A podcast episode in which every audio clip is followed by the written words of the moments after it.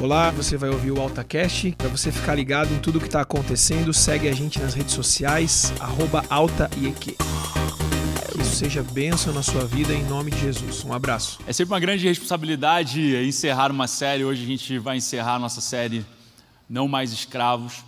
E, na verdade, é uma coincidência que seja eu, a gente foi montando as agendas, vendo as agendas de cada um.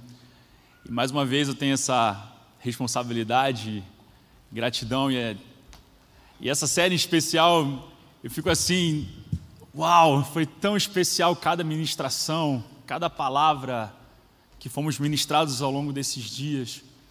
E eu creio que Deus fez coisas sobrenaturais, até pelos testemunhos que nós ouvimos, tanto das pregações como do, dos devocionais, muita gente compartilhando aquilo que foi ministrado ao longo da semana.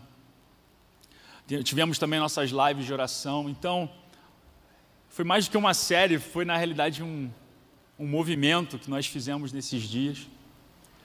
E, na realidade, quando a gente traz uma mensagem, uma pregação, de diversas formas como isso ocorre, Inclusive, eu vou falar sobre isso na escola de pregadores, sobre como surgem esses temas. E as séries também surgem de, dos mais variados modos. Mas essa série em especial, eu queria contar para vocês como, como que ela surgiu, porque foi, para mim, de uma forma meio inusitada. Eu estava um dia pela manhã e entrei sem querer até numa dessas lives de Instagram. E tinha uma, uma pessoa ali falando sobre questões emocionais, traumas, e, e ela encorajava se alguém queria entrar ao vivo com ela naquela conversa para contar um pouco da sua história, do que estava vivendo. E eu, e eu fiquei acompanhando aquilo, aquela, aquela live, e aí entrou uma menina e começou a compartilhar sobre a sua história. Ela tinha começado nasceu num lar cristão, e, mas ao longo da sua trajetória, ela foi compartilhando algumas questões difíceis da sua vida, algumas dificuldades com seus pais, com a igreja. E naquele momento, naquela situação, ela já não estava mais frequentando nenhuma igreja e estava falando sobre uma série de traumas que ela tinha vivido. Naquele momento, foi muito inusitado, porque o Espírito Santo começou a falar comigo de uma forma diferente. E o Senhor começou a falar comigo que havia muitas pessoas em nosso meio que estavam vivendo dilemas na sua casa, momentos difíceis, ambientes tóxicos e, e aquilo foi me envolvendo de uma certa forma que para mim ficou muito claro que Deus queria trazer para nós um tempo de cura. E, e eu compartilhei isso com, com a liderança, com Carlinhos, com Tiba, Marcelo, com a Pati. Falei, Pati, vai falando para os ministradores, vão morando, vão pensando sobre isso, é só uma ideia. E a gente foi conversando sobre isso e, lógico, não foi 100% das minhas ideias, a gente foi compartilhando e montando essa série juntos. E ao ouvir os testemunhos, eu tenho certeza que o Senhor, de fato, estava à frente de tudo isso que nós fizemos nesses dias. Eu creio que quando nós falamos de temas tão reais da nossa vida como rejeição, culpa, medo, insatisfação, maldições, como fomos ministrados na semana passada. E hoje vamos falar sobre amargura. E eu creio que o Senhor está fazendo isso conosco para nos levar para uma nova estação. Você crê nisso? Eu creio que esse tempo é um tempo especial porque o Senhor está fazendo algo, está nos levando para, um, para, um, para outros dias, para um novo momento. E, e de fato é verdade que tem momentos na nossa vida que nós estamos como escravizados em situações. E, se, e eu quero te encorajar que, se de alguma forma esses temas ainda estão perturbando a sua mente, o seu coração. Se algum desses temas você ainda quer ser ministrado, ou você por algum motivo você não pôde vir num desses cultos, não veio à frente, enfim, eu quero te encorajar ainda hoje. Procurar algum dos ministradores e ser tocado, porque nós cremos no mover de Deus sobre esses dias. Então eu, eu creio que o Senhor está fazendo algo, e quando nós entendemos que o Senhor está fazendo algo e nos lançamos, nós fazemos parte daquilo que o Senhor está fazendo. Então eu creio, quero te encorajar. Até quando nós sairmos daqui, se você não pegou esse panfletinho simples, mas olhar essas perguntas aqui e responder honestamente. Responder honestamente. E se você sentir que tem coisas ainda que o Senhor quer falar com você, quer tratar no seu coração, nós somos um ministério que acreditamos no poder do Senhor, no poder da cura. Não saia daqui, ou não permaneça no estado que você está, se quando nós falamos sobre não ser mais escravos, isso ainda não é uma realidade para você. O Senhor quer te libertar de toda e qualquer coisa que esteja oprimindo o seu coração. Você crê nisso? Amém. E Uma coisa que, que eu queria compartilhar acerca disso é que talvez você seja daqueles que olha, olhou esses temas durante essas semanas e talvez nenhum deles faz parte ou marcou a tua história de uma forma significativa. Mas na engenharia a gente fala sobre muito, na engenharia de segurança, sobre a prevenção. E talvez os temas que nós abordamos sejam temas preventivos para mim e para você também. Talvez você pensar e refletir que determinadas situações podem tentar te escravizar. E você pode se posicionar e dizer não. Então, muito do que nós falamos aqui nesses dias, além de ser cura, eu também creio que seja um alerta para todos nós. E como alerta serve para todos nós. Hoje, falando sobre amargura, eu quero ler o texto que talvez seja o mais conhecido, quando se fala em amargura, que está em Hebreus 12, versículo 14 e 15. Esses dois versículos começam assim: esforcem-se, esforcem-se para viver em paz com todos e para serem santos, sem santidade ninguém verá o Senhor. Cuidem que ninguém se exclua da graça de Deus, que nenhuma raiz de amargura brote e cause perturbação, contaminando a muitos. Esse texto começa com esses versículos, começa com esse, com esse imperativo: esforce-se para viver a paz com todos. E esse esforço que é apresentado aqui pelo autor aos Hebreus, ele, quando a gente volta a alguns versículos anteriores, o autor está encorajando aquela comunidade a dizer: fortaleçam as mãos enfraquecidas e os joelhos vacilantes, façam caminhos retos para os seus pés, para que o manco não se desvie, mas antes seja curado. Esforcem-se para viver em paz com todos. Isso me, me remete de que há uma comunidade ali recebendo essa carta e há um encorajamento desse autor para que nos seus relacionamentos haja um esforço para se viver em paz. Um esforço para fortalecer uns aos outros, mas também para que haja paz nessa comunidade. E quando a gente fala de relacionamentos, eu não sei você, mas eu tenho certeza que todos os meus amigos se esforçam para continuar sendo meus amigos. Tem uns que estão falando amém aí, né? Não só por causa da minha agenda, que muitas vezes eu tenho dificuldade de a gente combinar de tomar um café, mas pela pessoa que sou e quem me conhece sabe disso. Quem é meu amigo tem que se esforçar para continuar nós temos tendo paz nos nossos relacionamentos.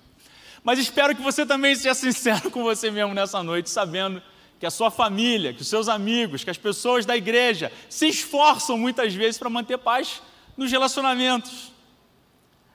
E quem mais pode falar sobre isso é a Naná, o quanto que ela se esforça para manter a nossa casa em paz. E a gente sabe que muitos relacionamentos não permanecem porque não há um esforço mútuo. E esse esforço é mútuo no relacionamento para se manter a paz. Muitos casamentos até não permanecem porque não há um esforço mútuo para se continuar juntos, para se manter a paz. Mas isso não é apenas para casais, isso também é para viver em paz numa casa. Os filhos precisam ter o esforço de se manter em paz com seus pais, os pais se, se esforçarem também para manter a paz dentro da casa com seus filhos. E isso também nas nossas amizades, como falei, e também na igreja.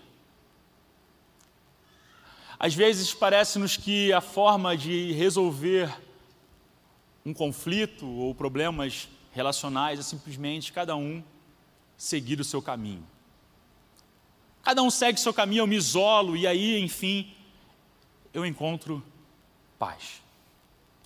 Provérbios 18:1 diz que a quem se isola busca interesses egoístas e se rebela contra a sensatez.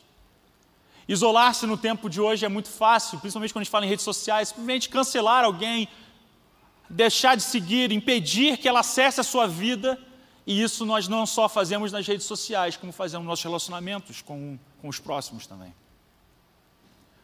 Então, esforçar-se para viver em paz não é viver, talvez, já sei, numa ilha deserta sem contato com ninguém. E aí eu me esforcei e finalmente encontrei o que é a paz uma cabana na floresta, talvez essa imagem da cabana na floresta, a chuva caindo, você naquela casa de madeira e pronto, encontrei paz.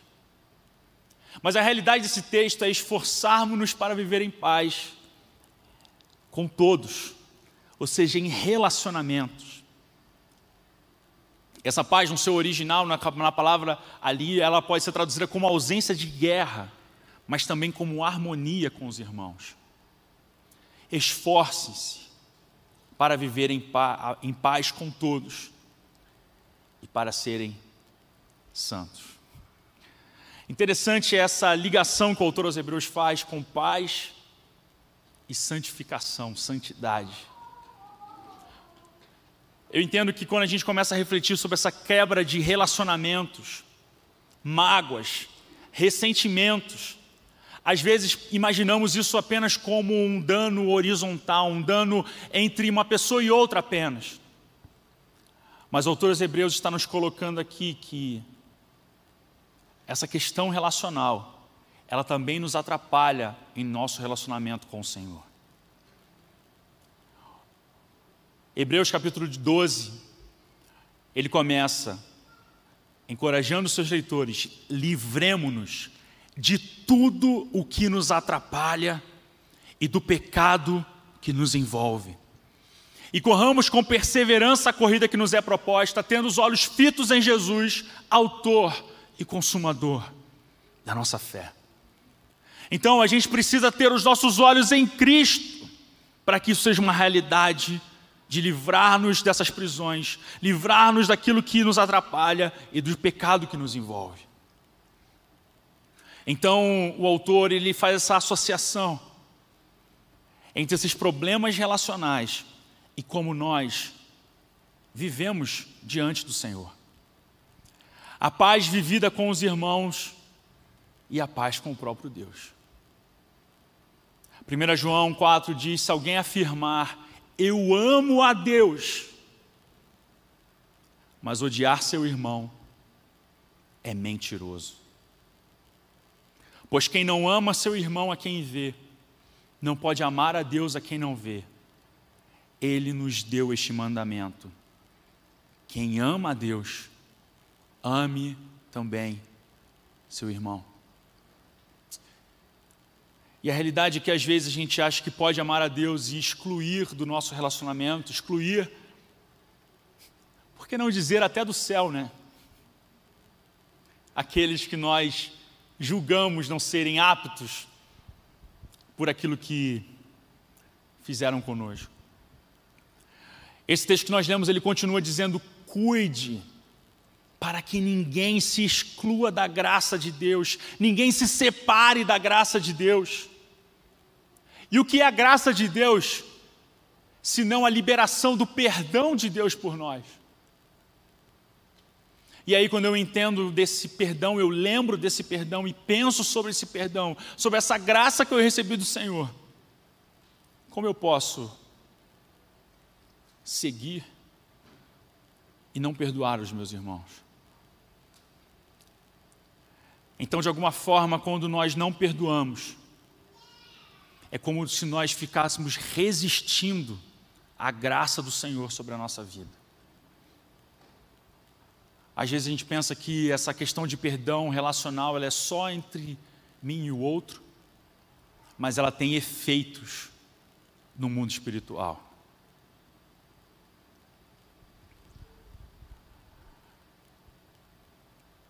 Essa graça liberada sobre nós, quando nós não queremos perdoar, é como se nós disséssemos para o Senhor: Senhor, eu não quero a tua graça sobre a minha vida. Mas, Isaac, não é fácil perdoar. Ou não é justo. Não é justo. Não é justo que essa pessoa seja perdoada. E quando nós pensamos que não é justo, mas ouvimos do Senhor que Ele nos ordena que perdoe, é como se nós declarássemos que o próprio Deus é injusto. Salmos 116 diz que o Senhor é misericordioso e justo. O nosso Deus é compassivo. E às vezes nós não queremos liberar porque nos alimentamos dessa ira, dessa revolta, dessa raiva. E Tiago, que é uma carta que eu particularmente gosto muito, por, por seu efeito prático, ele fala assim: Meus amados irmãos, tenham isso em mente. E aí você deve lembrar: sejam todos prontos para ouvir, tardios para falar, tardios para irar-se, por quê? Pois a ira do homem não produz a justiça de Deus. Essa ira nossa não vai produzir justiça da parte de Deus. Ao longo da carta, Tiago diz ainda em Tiago 4: Irmãos, não falem mal uns dos outros. Quem fala contra o seu irmão ou julga o seu irmão, fala contra a lei e a julga. Quando você julga a lei, não está cumprindo, mas está se colocando como juiz. Então, na realidade, quando nós não perdoamos, nós já nos posicionamos como juiz da causa e já decretamos quem está certo e quem está errado. Quando nós nos posicionamos como não perdoadores, nós resistimos à graça do Senhor e nem queremos que Ele faça justiça, porque nós a estamos fazendo. No Sermão do Monte, Jesus faz um alerta muito importante. Em Mateus 5, 23 diz assim: Portanto, preste atenção no que Jesus falou. Se você tiver apresentando sua oferta diante do altar. Está imaginando comigo? Você está indo lá oferecer a sua oferta diante do altar. E ali se lembrar de que seu irmão tem algo contra você. Jesus diz: deixa a sua oferta ali. Vá primeiro reconciliar-se com seu irmão e depois volte para apresentar a sua oferta. Jesus poderia ter dito: não, olha só, termina o seu ato da oferta, porque parece-nos mais razoável isso. E depois que você terminar ali a sua oferta, o seu posicionamento diante do Senhor, você vai lá e resolve. Mas Jesus não fala, Jesus fala: para onde você está. E às vezes nós estamos acreditando que porque estamos entregando a nossa oferta, e você pode traduzir a sua oferta como, de várias formas, como oferta financeira, como oferta do seu tempo, como vir à igreja, como você quiser, mas aquilo que você está fazendo muitas vezes, mas é porque eu sou um bom cristão, eu faço isso, eu faço aquilo, o Senhor está falando, você para e vai resolver. Você não acha que aquilo que você está fazendo está justificando o fato de não haver uma questão mal resolvida? Você está me entendendo? E isso é muito sério que o Senhor está falando. É como se Imagine nós estamos aqui num momento de adoração e no meio da música tivéssemos que parar. Você imagina isso? Igreja, só um minutinho. Eu tenho que resolver uma situação e já volto para a gente continuar essa música. Tem ideia? Se nós levássemos isso realmente a sério, como nós teríamos que parar várias atividades, várias coisas que nós fazemos em nome de Deus porque na realidade estamos entregando oferta e achando que essa oferta está resolvendo problemas que não estão resolvidos.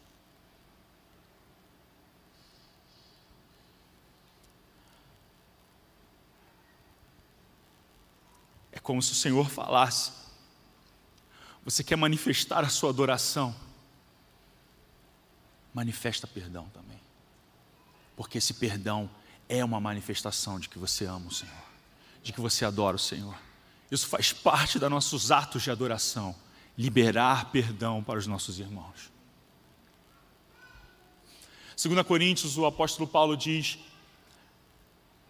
Perdoei na presença de Cristo por amor a vocês, a fim de que Satanás não tivesse vantagem sobre nós, pois não ignoramos as suas intenções.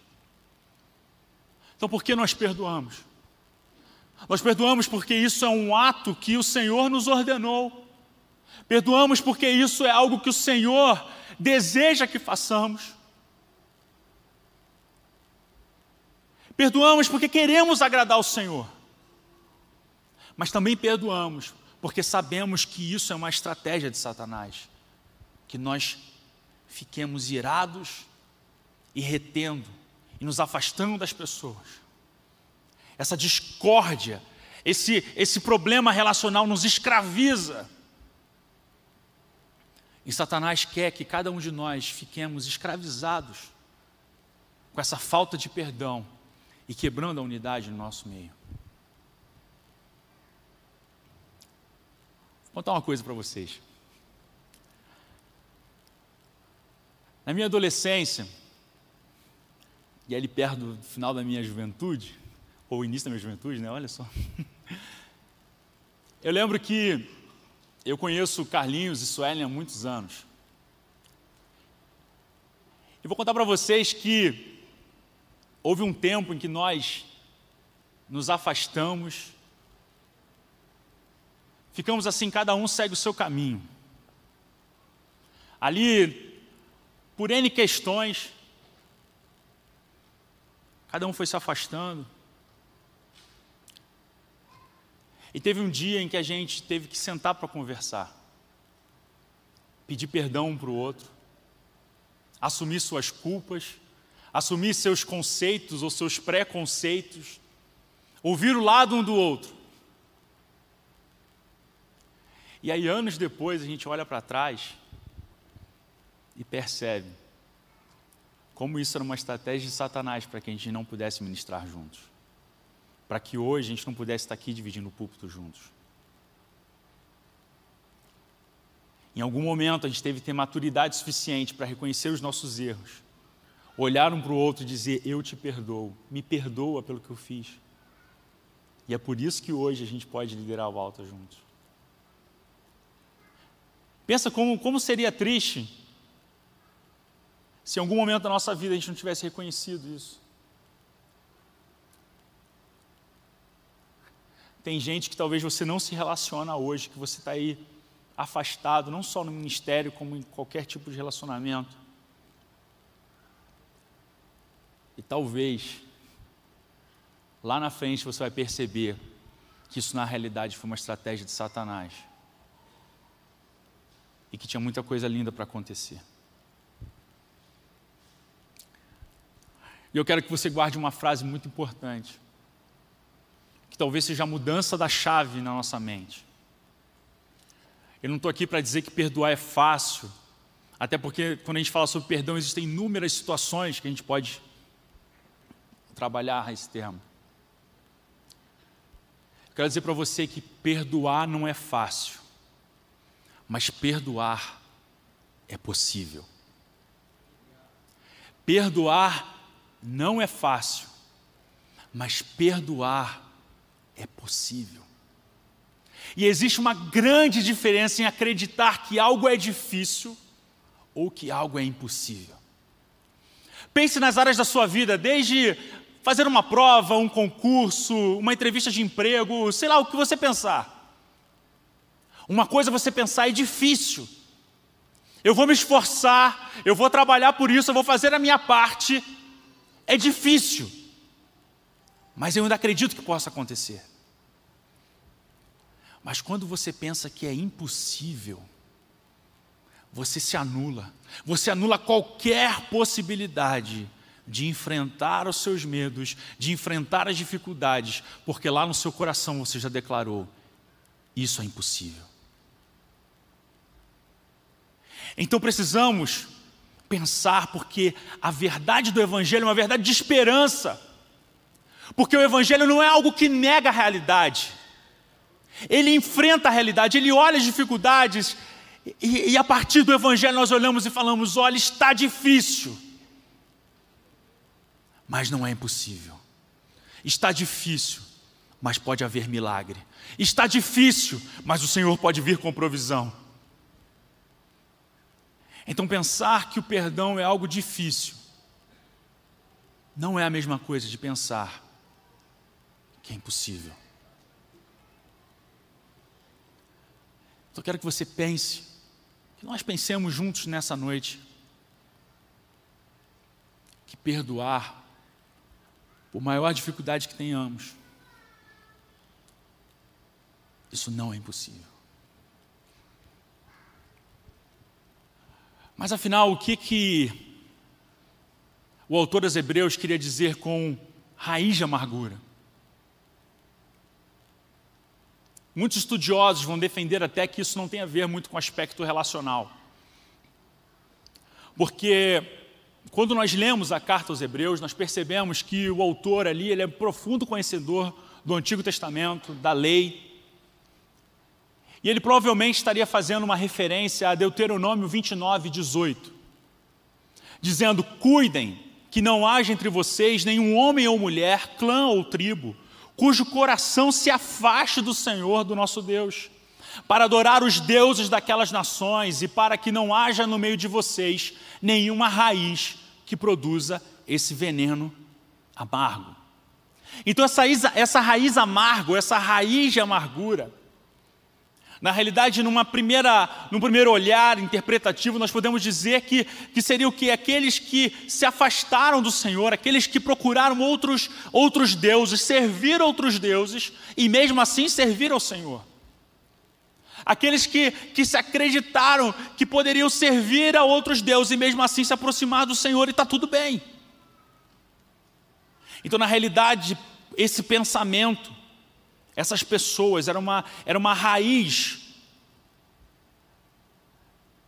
que poderia crescer, uma raiz venenosa, amarga, que poderia crescer naquele meio. Então podemos pensar que essa raiz de amargura, na realidade, ela seria uma idolatria, servir outros deuses. E o que é idolatria se não adorar, reverenciar, se entregar a algo ou alguém que não seja Deus? Quando estamos entregando parte do nosso coração, um sentimento, a uma pessoa, a um ritual. Isso é um ato de idolatria. Então, quando nós falamos que não somos mais escravos de algo amargo, esse algo amargo, esse algo que conquistou o nosso coração, o espaço do coração que deveria ser do Senhor, nós estamos alimentando uma raiz amarga, uma raiz de amargura, e nos tornamos dependentes daquilo.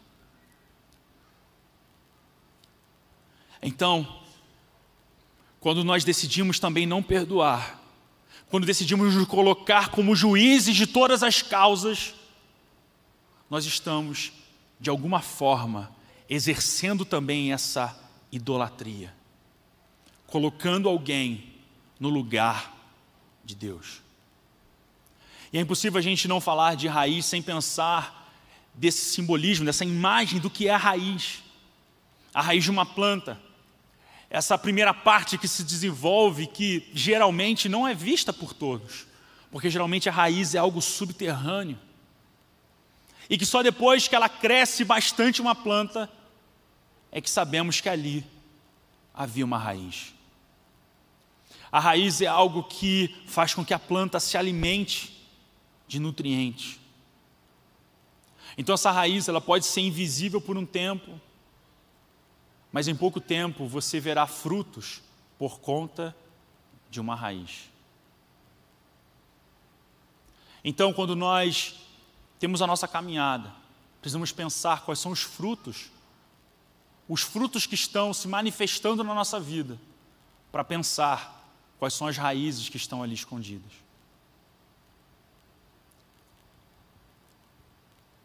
O texto nos mostra que quando essa raiz brota, ela para de ser algo que talvez pensemos que era individual e começa a ser algo coletivo. Quando ela começa a, a crescer, ela começa a respingar nos que estão ao nosso redor. E o texto diz que causa perturbação e acaba contaminando a outros. Quantas vezes, porque nós estamos amargurados, e quando falamos de relacionamento, quando estamos ali com aquele, com aquele sentimento, com aquela ira, e quando não liberamos perdão, como isso começa a respingar, a boca fala do que o coração está cheio, e começamos a expressar isso para outras pessoas. Existe uma frase, uma frase famosa de Freud que quando Pedro fala de Paulo, eu sei mais de Pedro do que de Paulo. Porque quando Pedro está falando de Paulo, quando Pedro está falando mal de Paulo, e aqui não estou falando, obviamente, dos personagens bíblicos, mas só por nomes, quando Pedro, como uma pessoa, começa a falar mal da outra e começa a expressar aquela raiva dela, você às vezes está sabendo muito mais de como aquela pessoa está lidando e o que ela pensa e como ela sente, quais são as suas emoções, quais são os seus conceitos, os julgamentos, julgando o caráter de outras pessoas do que propriamente da pessoa do que ela está falando. Começa a colocar peso em determinadas atitudes que talvez pudessem ser tão bobas, corriqueiras. Começa a colocar um peso na falha do outro, porque ali há uma raiz a uma situação mal resolvida.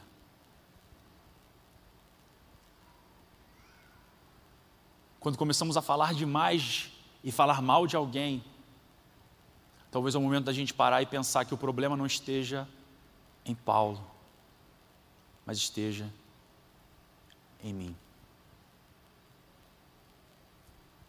Eu lembro uma vez que eu estava passando por uma situação bem complicada ministerialmente, e estava diante do Senhor falando: Senhor, olha isso, olha aquilo.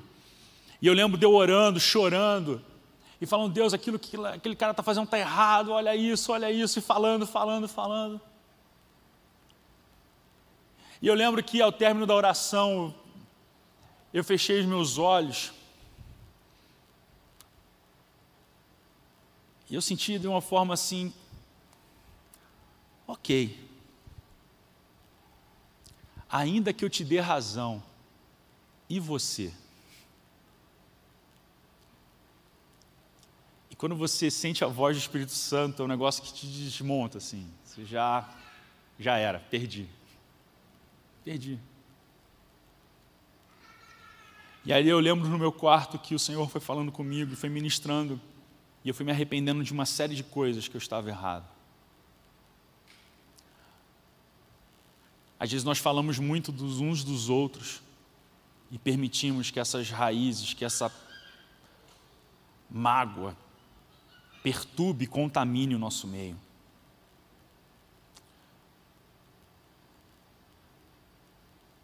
Mas a realidade é que a falta de perdão não é um problema pessoal, individual, mas ela é um problema comunitário, coletivo. E como que a gente resolve isso? Uma das formas da gente pensar sobre essa raiz, sobre esses problemas, é trazer isso à luz. Essa raiz que está escondida, que está ali se alimentando no solo, a gente precisa trazer à luz, pensar sobre isso, trazer isso, resolver esse problema. Tem gente que quer manter essas raízes escondidas, e como estávamos falando, de alguma forma, continua até regando essa raiz durante muito tempo. Então precisamos reconhecer que ali é uma raiz e confessar para sermos curados. Tiago, diz Tiago 5: confessem os seus pecados uns aos outros e orem uns pelos outros para serem curados. A oração de um justo é poderosa e eficaz. Confessar os nossos pecados, reconhecer, vir para essa pessoa e, e conversar com ela. E confessar não é sair aí falando e fofocando aquilo que aconteceu, mas fazer com que aquela situação seja resolvida de uma vez por todas. Orar para que haja cura no seu coração e que haja cura também nos demais. Quando pensamos no perdão e para a gente resolver essas questões, a gente precisa muitas vezes parar de se vitimizar também. Às vezes colocamos a culpa nas situações difíceis da nossa vida. Olhamos para trás e falamos, mas se isso não tivesse acontecido, se essa pessoa não tivesse falado isso, se a situação não tivesse ocorrido, talvez eu estivesse em determinado ponto da minha vida. Irmãos, quando olhamos para a história do povo de Israel, como olhamos para a história de Jesus, a história da igreja e tudo aquilo que aconteceu desde os apóstolos até hoje, eu não conheci esse, esse personagem que não passou por nenhum problema, nenhum conflito. Eu não conheço essa pessoa ainda que está aí, isolada nessa bolha, só servindo ao Senhor e sem passar por nenhum tipo de problema relacional. A verdade é que todos nós passamos por situações. E nós não temos condições, nós não temos esse poder de impedir essas crises relacionais. Mas temos uma condição de não permitir que elas nos tornem escravizados por elas. Nós não conseguimos contornar e controlar tudo que vai acontecer ao nosso redor. Mas podemos, diante das situações, decidir não sermos escravos do nosso passado.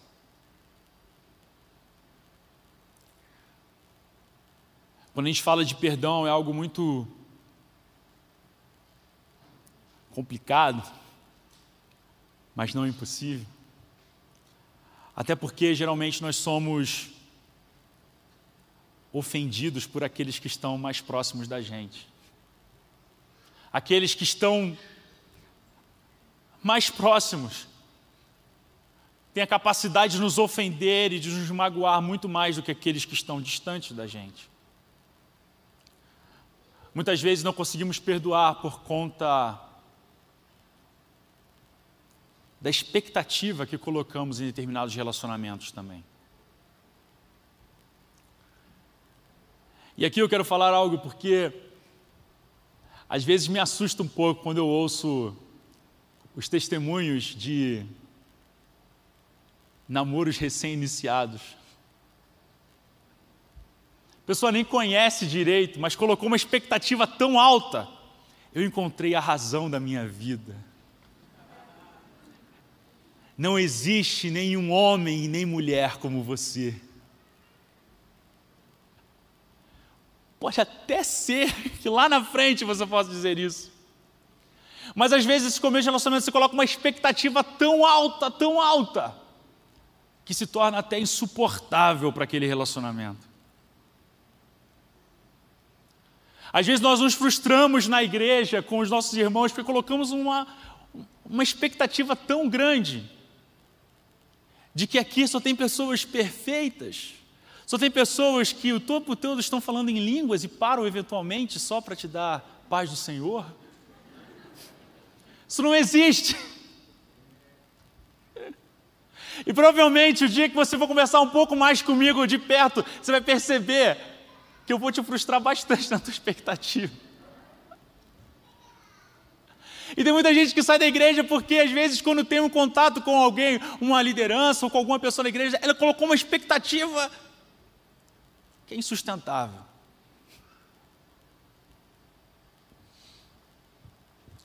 E às vezes, além da expectativa, nós nos magoamos porque criamos situações na nossa cabeça que nem são reais.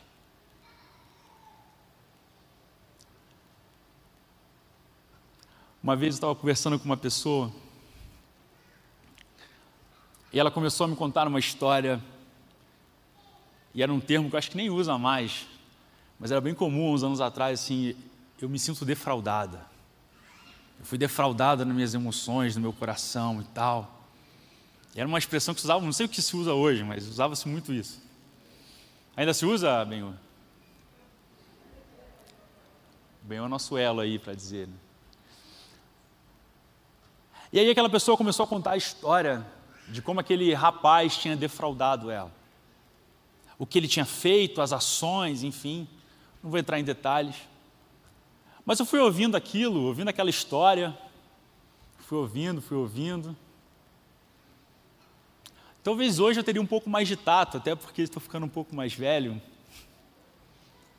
Mas no meu impulso eu falei: Posso falar uma coisa?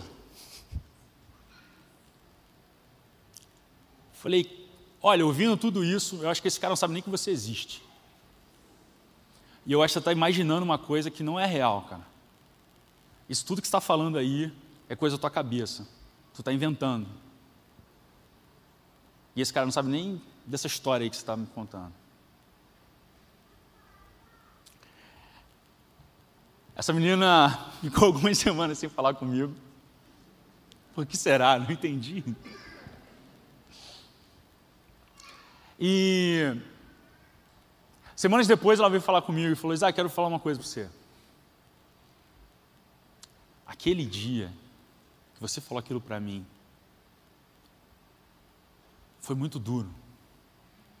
Eu fui para casa chorando. Eu fiquei no meu quarto aquela noite chorando, chorando. Eu passei algumas semanas com raiva de você.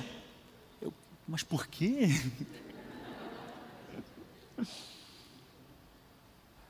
Mas chegou um momento em que eu deixei o Senhor falar comigo e eu percebi que na verdade você tinha razão. Você tinha razão.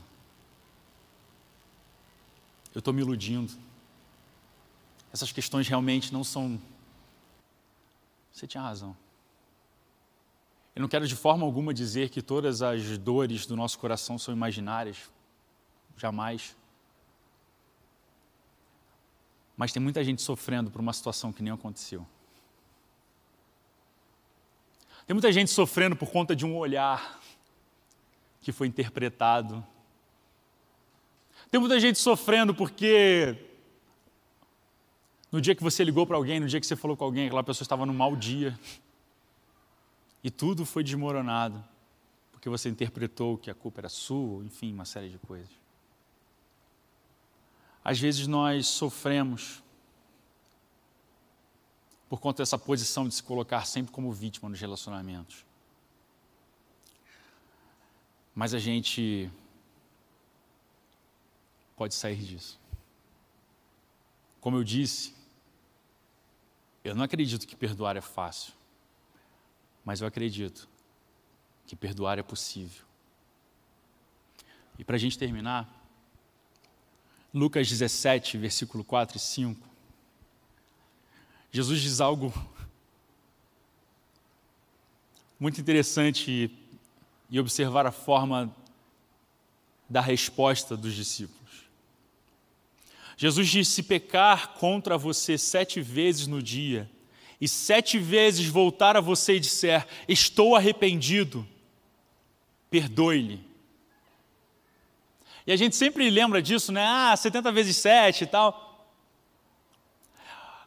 Mas é muito interessante a resposta dos apóstolos. Os apóstolos disseram ao Senhor: aumenta a nossa fé. Aumenta a nossa fé. Porque perdoar além de ser uma decisão, muitas vezes vai ser um ato de fé. Um ato de fé de chegar e dizer: me perdoa. Um ato de fé de sair num caminho para falar com alguém e dizendo: ela não merece, eu sofri muito. Às vezes no caminho até uma reconciliação é preciso fechar os olhos e dizer: Senhor, aumenta a minha fé, para crer que é possível. Aumenta a minha fé para crer que é possível essa restauração. Aumenta a minha fé para crer que eu posso ser liberto desse sentimento, disso que está me aprisionando há tanto tempo. E olhando para toda essa série, a gente pode expandir dizendo: aumenta a minha fé para não ser mais escravo daquilo que eu fui rejeitado. Aumenta a minha fé para eu crer que eu não sou mais culpado. Aumenta a minha fé para perder esse medo que me impede de fazer algo, de agir, de sair do lugar que eu estou. Aumenta a minha fé para olhar ao meu redor e ter um coração mais satisfeito. Aumenta a minha fé porque eu não consigo, eu olho tudo ao meu redor e eu continuo com aquela insatisfação no meu coração. Aumenta a minha fé. Porque muitas vezes eu creio e às vezes precisamos olhar e pensar que às vezes estamos crendo mais no poder de Satanás do que no poder do Senhor. Aumenta a minha fé para saber que o Senhor é maior do que qualquer maldição, qualquer palavra maldita, qualquer trabalho de macumba, seja lá o que for. Aumenta a minha fé para crer que o Senhor está agindo. Aumenta a minha fé para crer que essa noite pode ser uma noite de mudanças e eu sair daqui diferente. Aumenta a minha fé. Será que você pode fechar os seus olhos e falar para o Senhor nessa noite: aumenta a minha fé, Senhor? Aumenta a minha fé, porque do jeito que eu estou, talvez eu não consigo crer, eu não consigo ver, eu não consigo sair dessa prisão. Aumenta a minha fé nessa noite. Aumenta a minha fé. Eu queria chamar os ministradores para vir aqui na frente. E se nessa noite você está aí percebendo que você ainda está escravizado, seja desses temas, seja de vícios, como também abordamos nesses dias.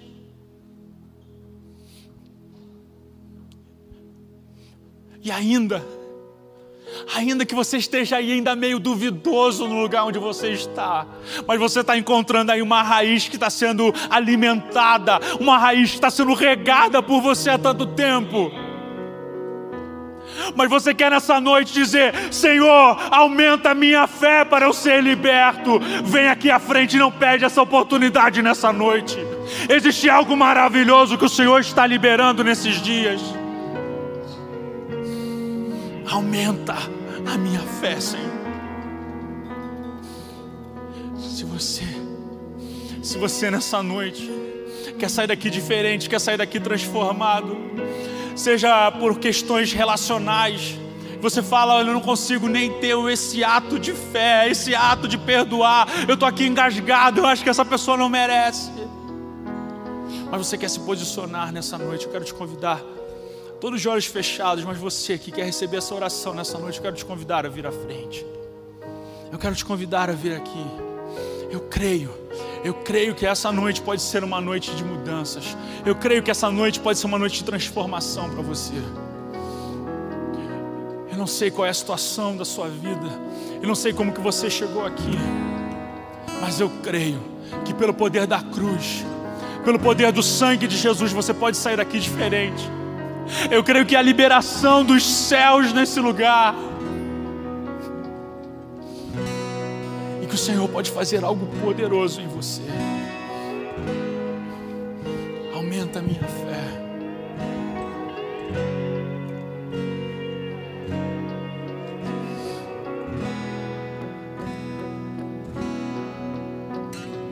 Perdoar é difícil, mas não é impossível. Livrar-se da rejeição é difícil, mas não é impossível. Livrar-se do vício é difícil, mas não é impossível.